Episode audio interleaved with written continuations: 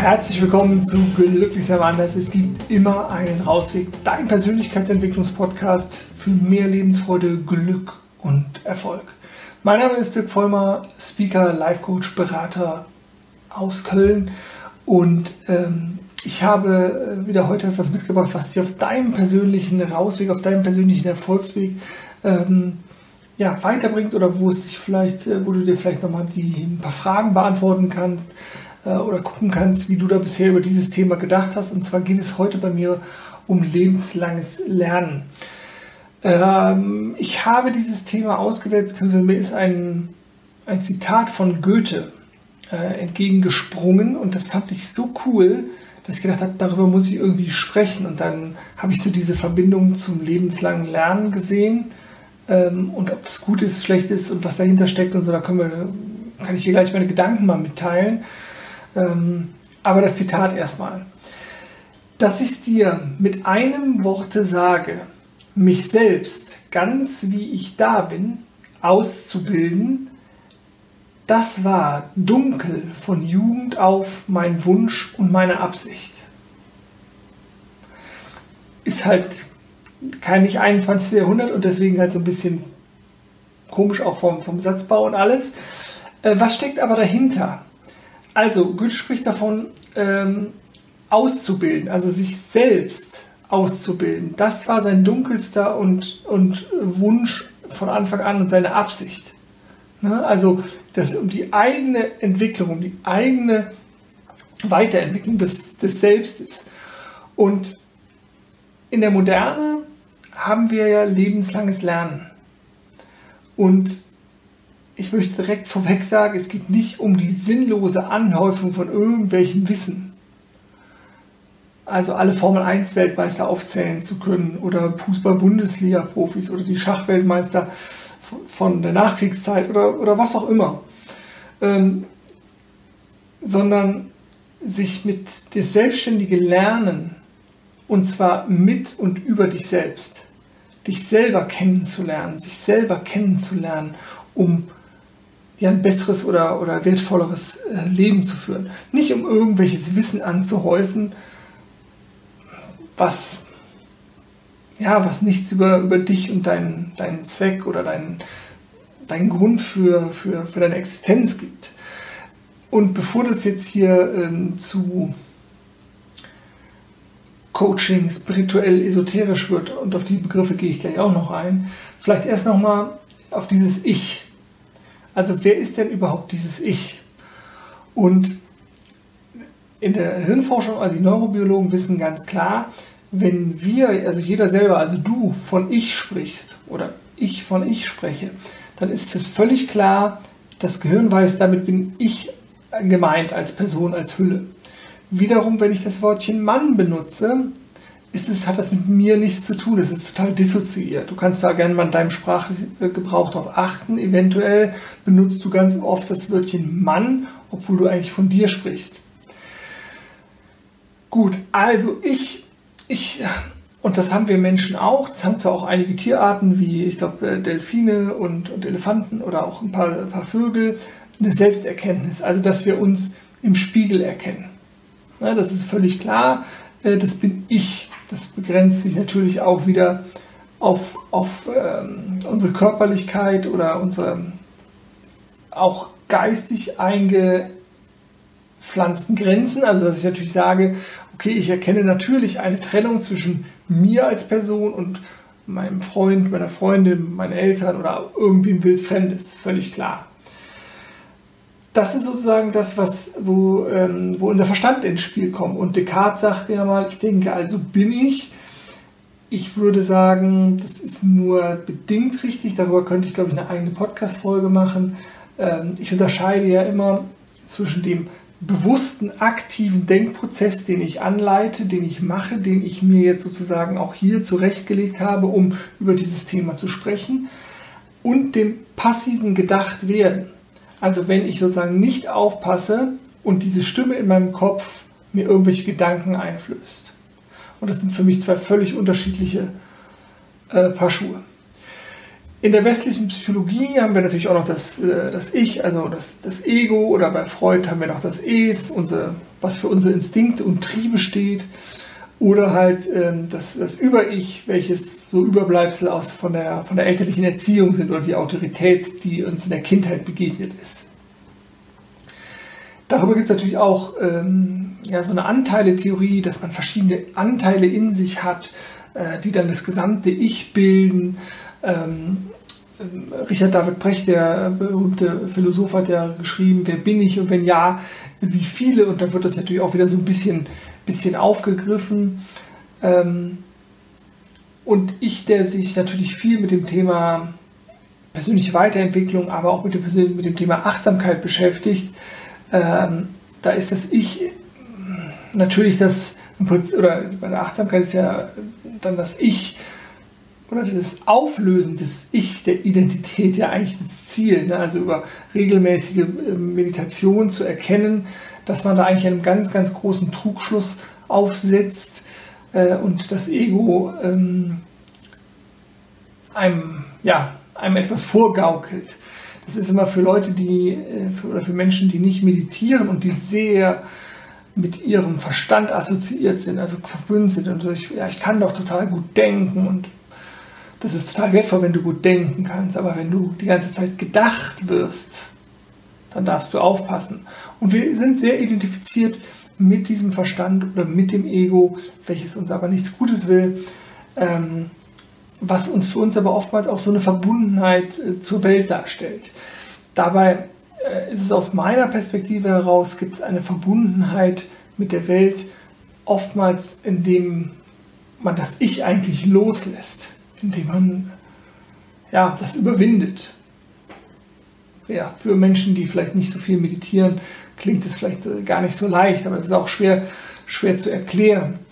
Ähm, ja, also das ist so dieses, dieses Ich und ähm, äh, wenn wir uns jetzt an, an Goethe zurückerinnern, äh, okay, warum ist es jetzt so wichtig, da vielleicht sich besser kennenzulernen und warum ist es halt nicht so wichtig, äh, wie, wie Goethe vielleicht ja auch hätte schreiben können, dass man ausgebildet wird in, in, in äußeren Dingen oder in, ne, in, einem Lehrberuf oder sowas. Natürlich könnte man sagen, ja, es war eine andere Zeit. Aber die, die Erkenntnis, sich selber kennenzulernen, ist, glaube ich, ähm, oder war schon immer etwas, was sehr reizvoll war und was aber auch immer schon, glaube ich, sehr wertvoll war. Und es gibt ja diesen Begriff der esoterisch oder äh, Esoterik oder esoterisch sein. Und ähm, das ist so im Umgangssprache ja so ein bisschen, ja, versponnen oder sowas oder unverständlich. Und, aber eigentlich ist es sozusagen das nach etwas Höherem suchen. Und wenn wir jetzt noch Spiritualität mit einfließen lassen, ähm, geht es sozusagen, äh, oft ist man so ein bisschen auf der Suche nach dem, dem subjektiven oder rational oder sinnlich oftmals nicht erklärbaren, wo man dann schon wieder so ein bisschen in die Richtung Meditation kommt. Ich persönlich würde mich ja äh, überhaupt nicht äh, als esoterisch betrachten. Nach dieser Definition bin ich natürlich durchaus spirituell äh, unterwegs, weil ich halt einfach auch diese Erfahrung gemacht habe und weil ich mich darauf eingelassen habe. Und warum habe ich das jetzt nochmal mit aufgegriffen? Ähm, weil ich glaube, dass sozusagen das eigentlich immer etwas war, was es schon irgendwie gab. Die Suche nach Verbundenheit oder nach was Höherem. Und leider haben die Menschen oft an der falschen Stelle gesucht.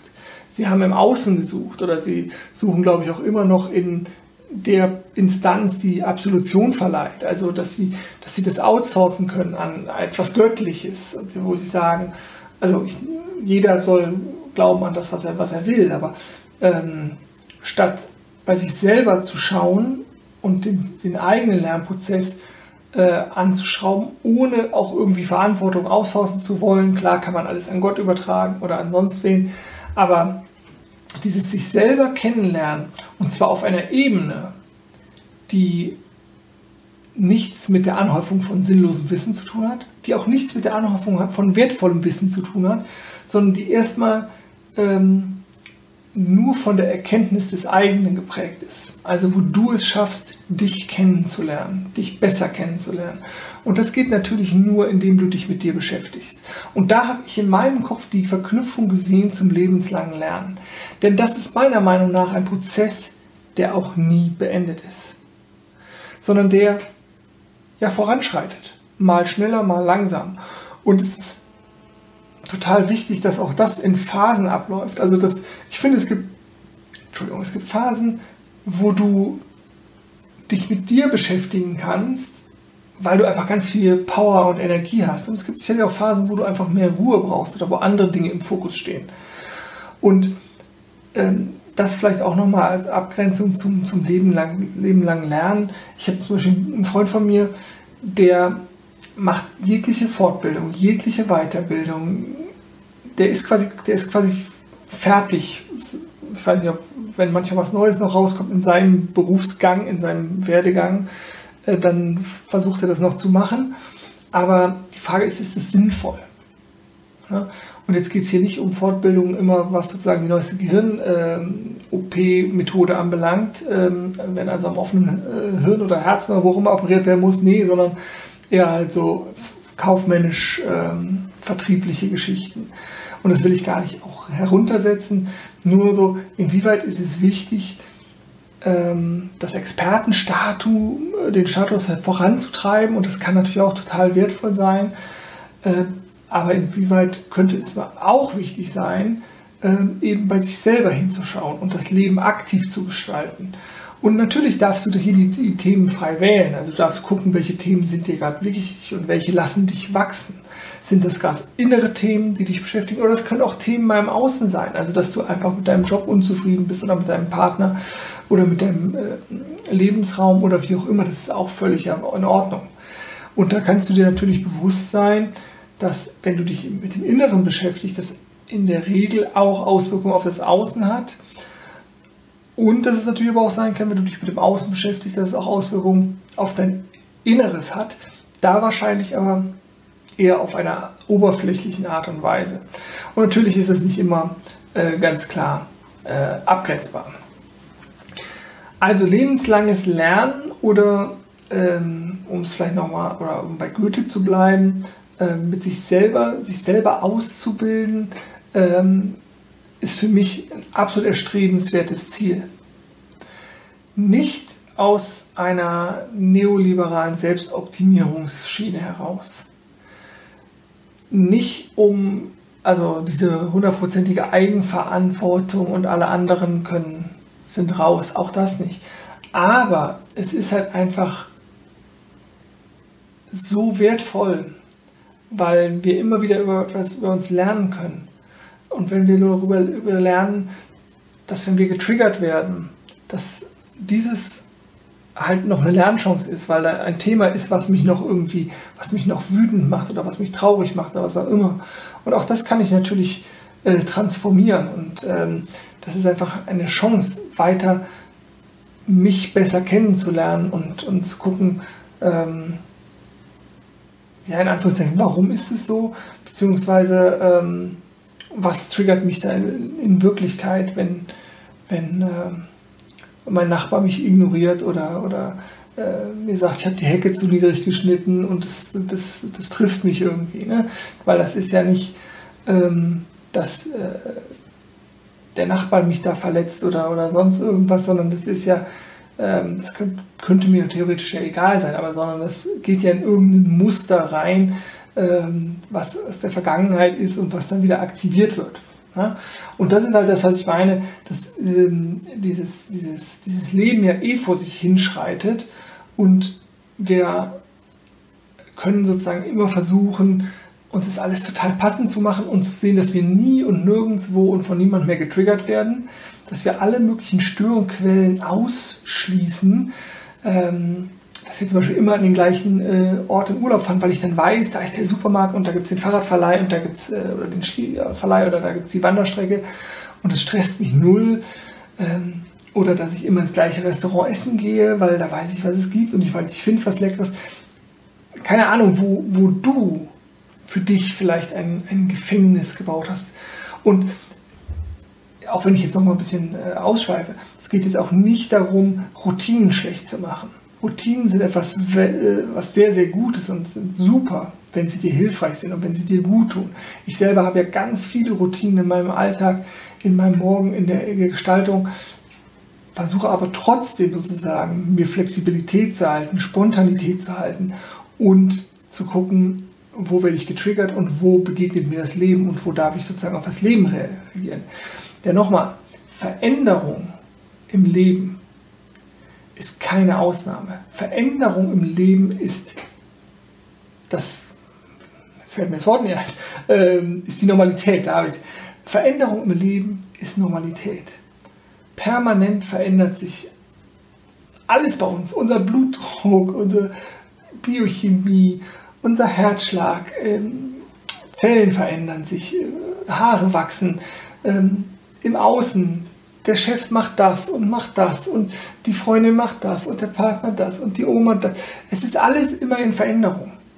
Und je besser und je leichter du damit umgehen kannst, aus einer akzeptantierenden Haltung heraus, umso leichter wird es dir gelingen, dein Leben zu gestalten und dein Gefängnis kleiner zu machen das war glaube ich nicht gut formuliert, aber kein Gefängnis aufzubauen oder die Gefängnismauern einzureißen oder nicht so schnell immer an den Rand deiner Komfortzone zu kommen.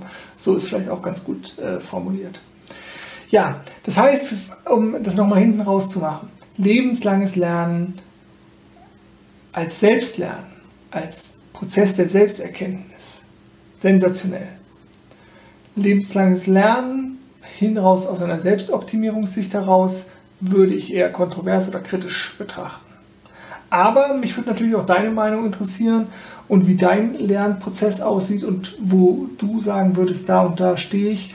Von daher, ja, schreib gerne äh, einen Kommentar unter, unter dieses Video oder wenn du es als Audioversion hörst, äh, hinterlass mir gerne äh, eine Nachricht ähm, per Mail, per WhatsApp oder ähm, per Brieftaube. In dem Sinne, ich hoffe, es war wieder was für dich dabei. Und ich wünsche dir einen wunderschönen Tag. Ich wünsche dir ganz, ganz, ganz viel Freude auf deinem persönlichen Rausweg. Und denke mal dran, glücklich sein ist eine Entscheidung. Und zwar deine. Mach's gut und tschüss.